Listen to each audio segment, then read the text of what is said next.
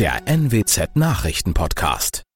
Guten Morgen zum Nachrichtenpodcast der NWZ. Mein Name ist Christian Osterloh. Moin.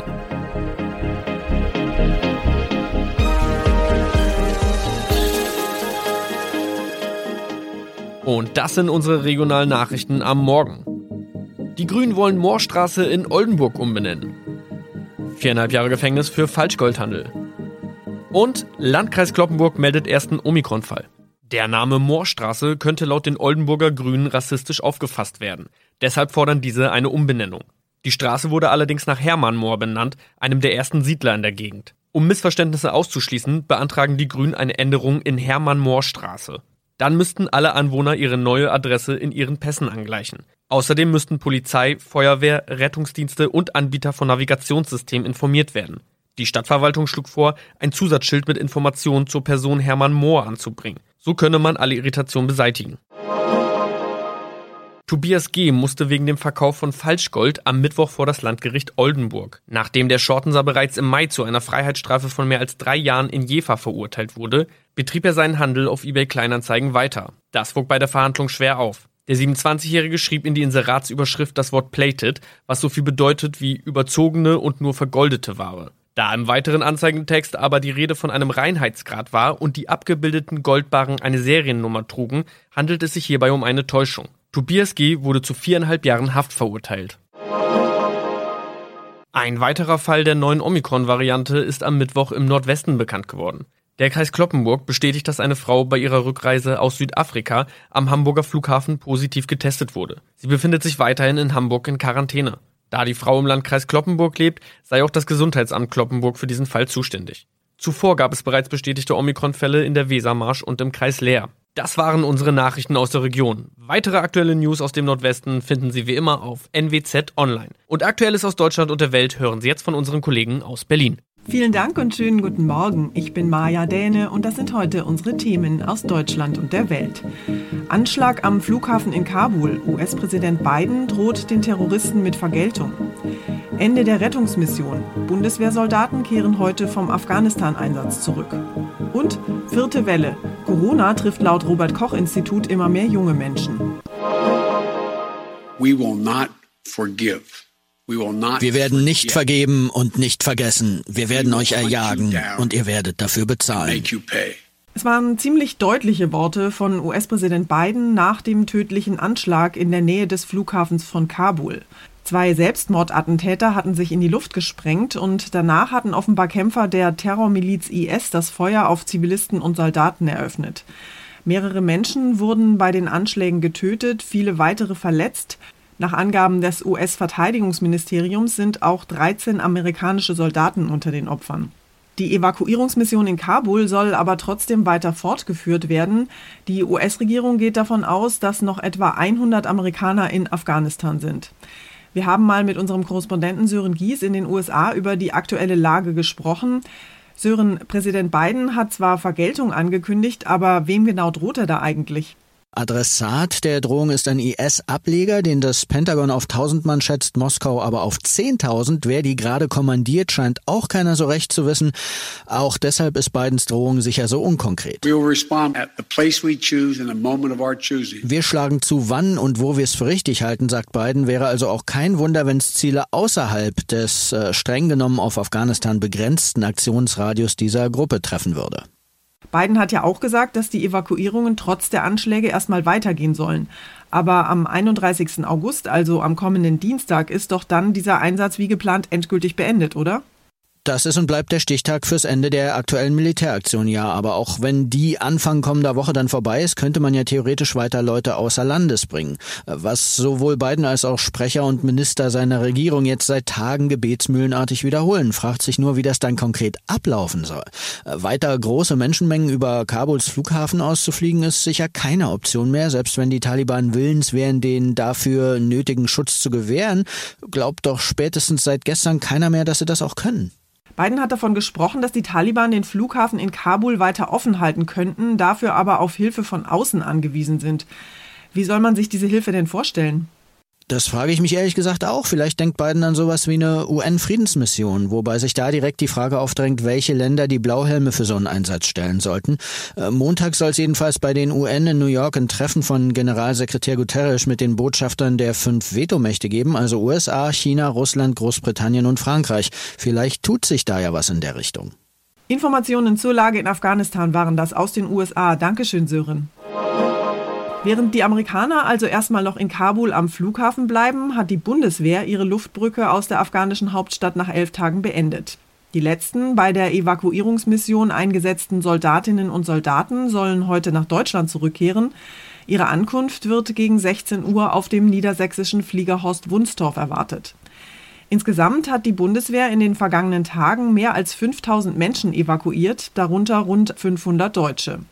Die Hilfsaktion der Bundesregierung ist damit aber noch nicht beendet, denn jetzt startet Phase 2. Wir sind mit Hochdruck und mit Nachdruck dabei, mit den Taliban Bedingungen darüber auszuhandeln, wie weitere Ausreisen möglich sein werden, sagt Bundeskanzlerin Merkel. Mehr als 4000 Afghanen hat die Bundeswehr in den vergangenen Tagen aus Kabul ausgeflogen und es warten noch Tausende darauf, dass Deutschland ihnen hilft. Das kann nun nur noch über den diplomatischen Weg gehen, über Verhandlungen mit den Taliban. Der deutsche Entsandte Markus Potzel führt seit Tagen Gespräche mit den Islamisten und von den Taliban gibt es auch schon das Signal, dass Afghanen mit gültigen Ausweispapieren auch nach dem 31. August das Land verlassen dürfen, nach Pakistan etwa. Wie verlässlich diese Aussage ist, ist unklar. Lea Matschulat, Nachrichtenredaktion. Die Corona-Ansteckungszahlen in Deutschland steigen ja seit Wochen immer weiter an. Gleichzeitig herrscht inzwischen aber auch eine gewisse Impfmüdigkeit. Und das ist keine gute Kombination. Politiker und Gesundheitsexperten schauen besorgt auf den Herbst. Die vierte Welle der Pandemie ist ja schon angerollt und nimmt nach Angaben des Robert Koch Instituts vor allem durch Ansteckungen unter jungen Erwachsenen jetzt weiter Fahrt auf. Außerdem breitet sie sich zunehmend auch in den mittleren Altersgruppen aus, heißt es im aktuellen RKI-Wochenbericht. Es ist eine Entwicklung, die sich schon länger zeigt. Die Zahl der Infizierten steigt und das vor allem bei Jüngeren, von denen längst noch nicht so viele geimpft sind wie bei den Älteren. Insgesamt lag die 7-Tage-Inzidenz in Deutschland zuletzt bei 66, unter den 15- bis 34-Jährigen aber bei 115. Und das macht sich, auch wenn Jüngere in der Regel nicht so schwer erkranken, inzwischen auch in den Kliniken bemerkbar. Anfang des Jahres waren Corona-Patienten dort im Schnitt 77 Jahre alt. Jetzt liegt dieser Wert bei unter 50. Denn ein Risiko Risiko bleibt in jeder Altersstufe. Thomas Brock, Berlin. Die Flutkatastrophe in Rheinland-Pfalz und in Nordrhein-Westfalen hat ja gezeigt, dass das Thema Klimaschutz dringend angepackt werden muss. Und im aktuellen Bundestagswahlkampf ist eine nachhaltige Klimapolitik deshalb eines der Top-Themen. Die Klimabewegung Fridays for Future hat für heute Nachmittag in Düsseldorf zu einem zentralen Warnstreik aufgerufen. Die Aktivisten kritisieren die Klimapolitik von CDU-Kanzlerkandidat Armin Laschet und der nordrhein-westfälischen Landesregierung. Die Demonstration steht unter dem Hashtag nicht wie NRW. Rund 3000 Teilnehmer sind angemeldet, es könnten aber deutlich mehr werden. Eine der Rednerinnen ist die Fridays for Future Aktivistin Luisa Neubauer. Die NRW-Ministerpräsident Laschet Versagen bei der Bewältigung der Flutkatastrophe und beim Ausbau der Windkraft vorwirft. Das zeige sich aus ihrer Sicht nun auch in den Umfragewerten. Herr Laschet hat angekündigt, Deutschland so regieren zu wollen wie NRW. Dazu sagen wir ganz klar Nein danke, so der Aufruf. Die Aktivisten fordern eine grundlegende Kehrtwende in der Klimapolitik. Diana Kramer, Nachrichtenredaktion. Unser Tipp des Tages heute für alle, die demnächst Erleuchtung suchen. Wer künftig eine Glühbirne kaufen möchte, der fragt sich vielleicht, ob es in Sachen Energieeffizient einen Rückschritt gegeben hat. Ab 1. September werden nämlich Glühbirnen mit dem Label A aus den Regalen verschwinden. Der Grund, es werden neue Energieklassen eingeführt. Jan-Henner Reitze hat sich Glühbirnen, Lampen und Leuchten mal näher angeschaut. Jan Henner, bei Kühlschränken und bei Gefriertruhen, da gibt es diese neuen Energieklassen ja schon. Warum brauchen wir das jetzt auch für Glühbirnen? Dahinter steckt eine erfreuliche Entwicklung, die bisher dazu geführt hatte, dass an die eigentlich beste Energieklasse A noch ein Plus gehängt wurde oder sogar mehrere. Licht zu erzeugen ist immer effizienter geworden, immer weniger Energie dafür nötig, sodass viele Hersteller die alten Vorgaben der Klasse A übererfüllt haben. Einen guten Eindruck macht natürlich jedes A, ob nun mit oder ohne Plus, damit wir beim Kauf wieder besser unterscheiden können, welche Glühbirne nach aktuellen Maßstäben eher mehr oder weniger verbraucht, sind die Anforderungen angepasst worden. Also eigentlich war das System bisher ja ganz einfach und ganz logisch. A bedeutet besonders energieeffizient, B, C oder D Birnen sind dagegen deutlich schlechter. Wie sehen denn jetzt die neuen Energieklassen aus? Am Prinzip A als beste Klasse bis G als schlechteste ändert sich nichts, aber selbst die aktuell effizientesten Glühbirnen kommen nach den neuen Vorgaben bestenfalls noch in die Klasse D. Das hat man so festgelegt, weil die Entwicklung ja weitergeht und es bald noch energieeffizientere Glühbirnen geben wird. Für die Hersteller ist das natürlich auch ein Ansporn. Damit Verbraucher nicht zu sehr verwirrt werden, gilt eine Übergangszeit von 18 Monaten, in der beide Label-Varianten nach den alten und neuen Maßstäben auf die Packungen gedruckt werden dürfen. Okay, aber um es dann doch noch mal ein bisschen kompliziert zu machen, muss in Zukunft alles, was leuchtet und verkauft wird, ein Energielabel tragen. Was bedeutet das denn? Es gibt ja immer mehr Lampen oder auch ganze Möbelstücke, in denen fest LEDs verbaut sind, die man nicht auswechseln kann. Und die müssen eben auch nach den neuen Maßstäben gekennzeichnet werden. Rechtlich ist da bisher unterschieden worden.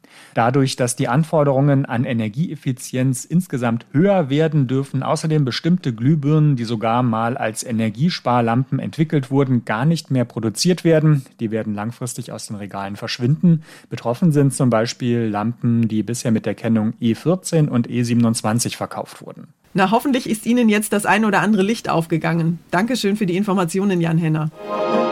Und zum Schluss geht es hier bei uns um Bienenklau, Imkerversicherungen und Hightech-Honigschutz. Dass Diebe Handtaschen, wertvollen Schmuck oder Autos klauen, das ist ja bekannt.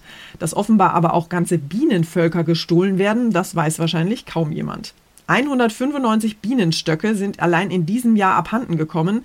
Im vergangenen Jahr waren es sogar 338. Die Dunkelziffer liegt wahrscheinlich noch viel höher. Glücklicherweise gibt es für solche Fälle eine sogenannte Imkerversicherung und die hat dieses Jahr bereits kräftig gezahlt. Trotzdem ist der Verlust eines ganzen Bienenvolkes für jeden Imker natürlich tragisch, denn wenn die Königin samt Hofstaat erstmal weg ist, dann gibt es meist kein Wiedersehen. Immerhin gibt es jetzt aber Hoffnung für Bienen und Imker. Künftig soll nämlich eine kleine schwarze Box namens Giga Bee Protect den dreisten Dieben das Handwerk legen.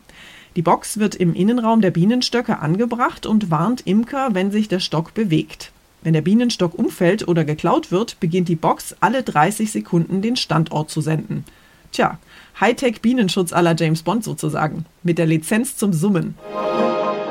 Das war's von mir für heute. Ich bin Maja Däne und wünsche Ihnen ein schönes Wochenende. Tschüss und bis Montag.